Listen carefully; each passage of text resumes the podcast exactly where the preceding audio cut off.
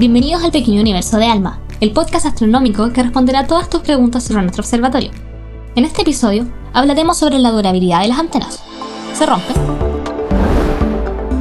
In terms of breakage, I'd say it's more uh, generally down to weather and the extreme conditions we have at the uh, at the array, which is at 5,000 meters. So things like snow, wind, dust, um, uh, ultraviolet um, destroys a lot of things like plastics um, and, and rubbers, so we have to change those.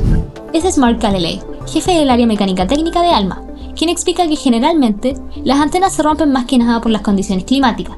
La nieve, la luz ultravioleta y las ráfagas de viento tienden a causar daños a algunos de los materiales que se deben reemplazar, como gomas y piezas plásticas. Las antenas están en el llano de Chajnantor, en el desierto de Atacama, expuestas a condiciones extremas, así que de vez en cuando es necesario realizar mantenimiento.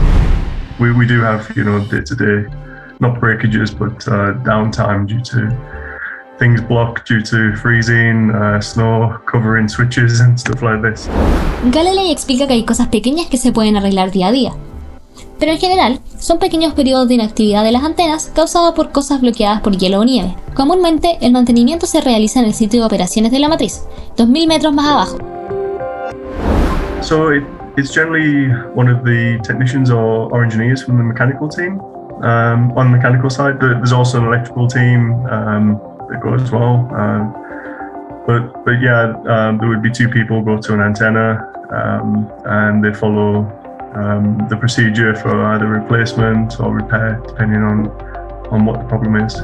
Tal como explica Mark, generalmente algunos de los técnicos o ingenieros mecánicos y electrónicos se encargan de ir en binomios a las antenas y llevar a cabo el procedimiento necesario, ya sea llevar un repuesto o realizar una reparación. Mi nombre es Sebastián Cárdenas, pertenezco al equipo de mantenimiento AMG.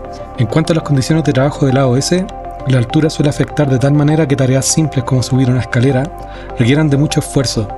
Además que el clima también presenta condiciones extremas, incluso en ocasiones pasando del calor al frío de forma intermitente. El equipo de AMG, o Array Maintenance Group, se encarga de realizar el mantenimiento de las antenas en el sitio, a 5.000 metros de altura. Tal como decía Sebastián, es una labor compleja, por lo que debe realizarse con tanques de oxígeno y ropa especial debido al clima y a la altura, además de estar bajo constante supervisión médica. En el caso que se necesite un mantenimiento más intensivo, las antenas se llevan a un hangar, llamado Vertex, en el centro de apoyo de las operaciones. Uh, we're actually checking, doing the 10 year check of the antennas now, um, which means that we do kind of a deep inspection and check that everything's working correctly. And if there's any corrosion, um, that we do repairs on. Actualmente se están realizando los chequeos de los 10 años de las antenas, explica Galilei. Esto significa mirar de cerca, revisar que todo esté funcionando como debería y revisar si es que hay corrosión. Es principalmente eh, limpieza, pintura y revisión que todos los sistemas estén funcionando bien.